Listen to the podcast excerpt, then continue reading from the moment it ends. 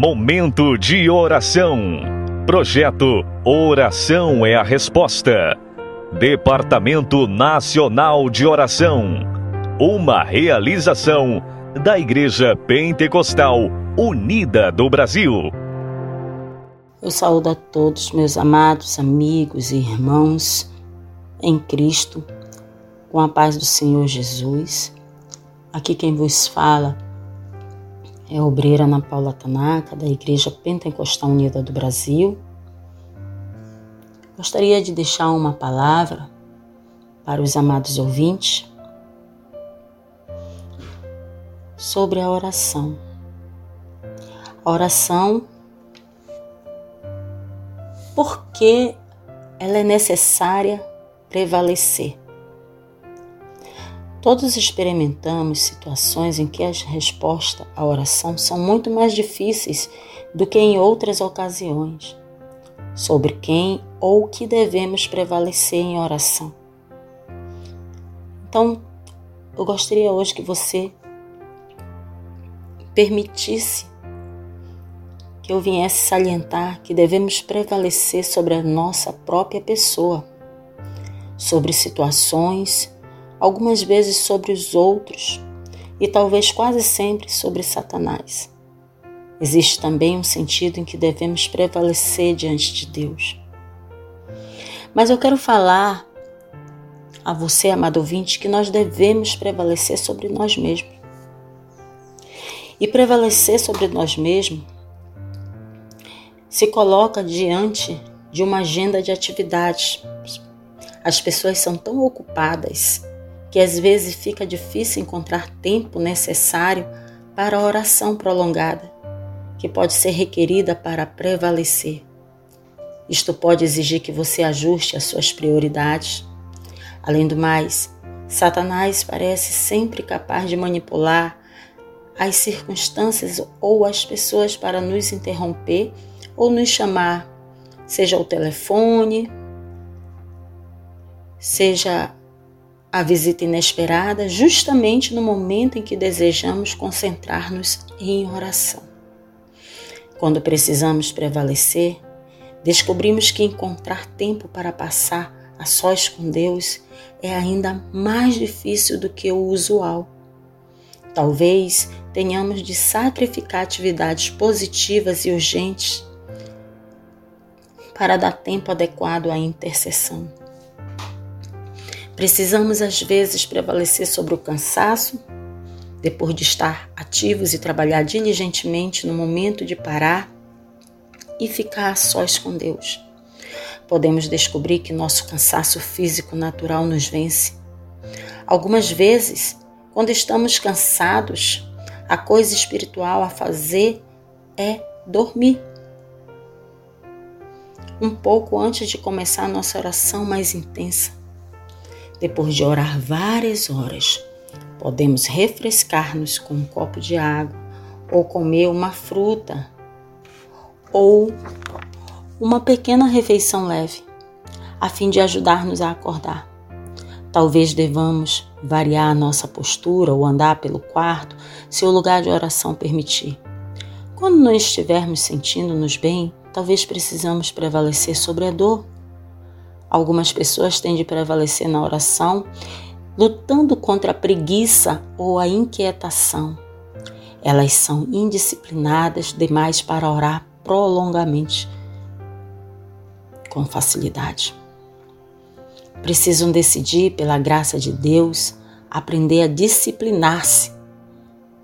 Elas podem fazer desta necessidade um objeto especial de oração e receber a ajuda de Deus em seu ponto de fraqueza. Alguns são tão espiritualmente fracos que nunca aprendem a orar com verdadeira ânsia de alma por nenhuma necessidade.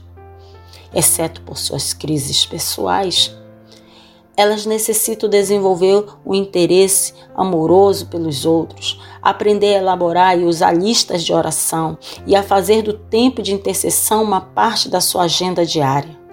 Elas podem aprender a prevalecer sobre sua vida espiritual fraca e sua comparativa falta de oração.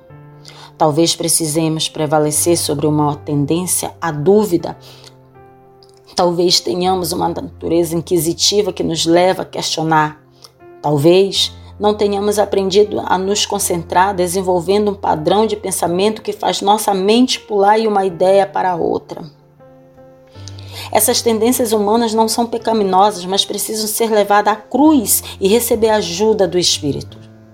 Algumas pessoas são tão pouco espirituais que a sua natureza física não só repele a oração, mas temem um envolvimento em oração e encontram uma imensidão de desculpa para não prevalecer.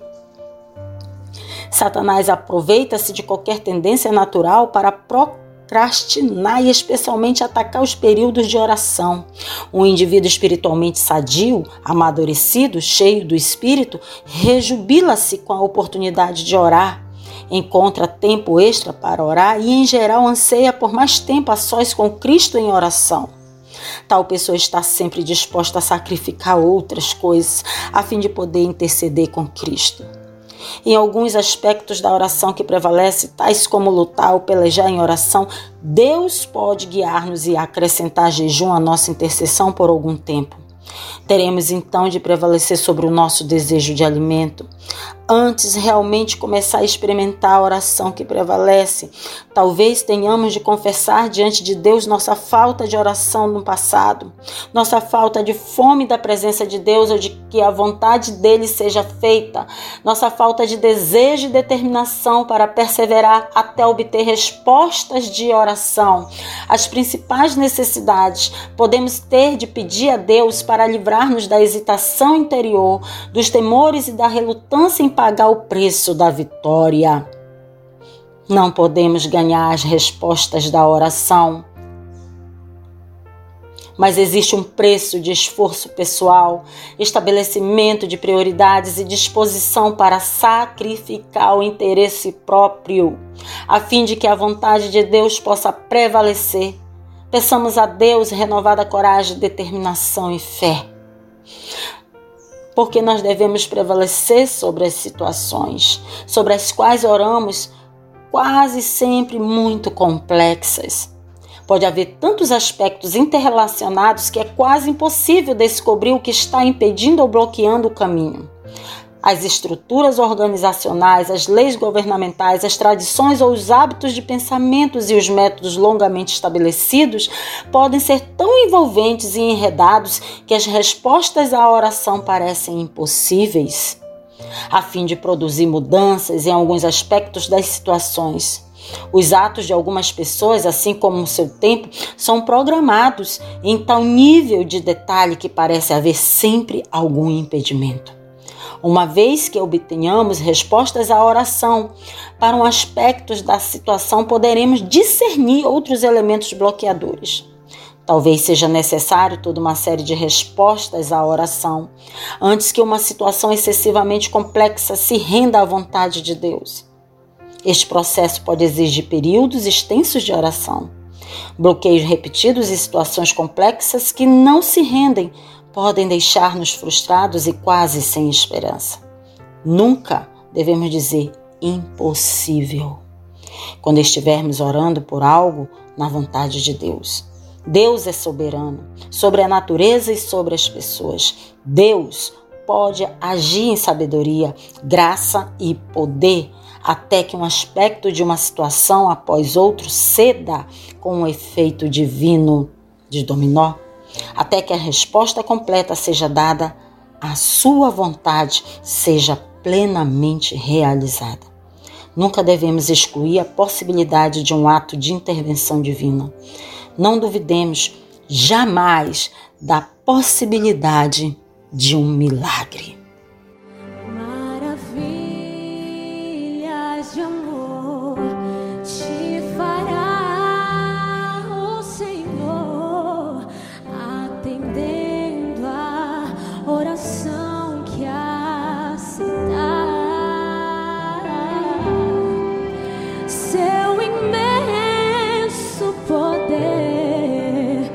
te fará.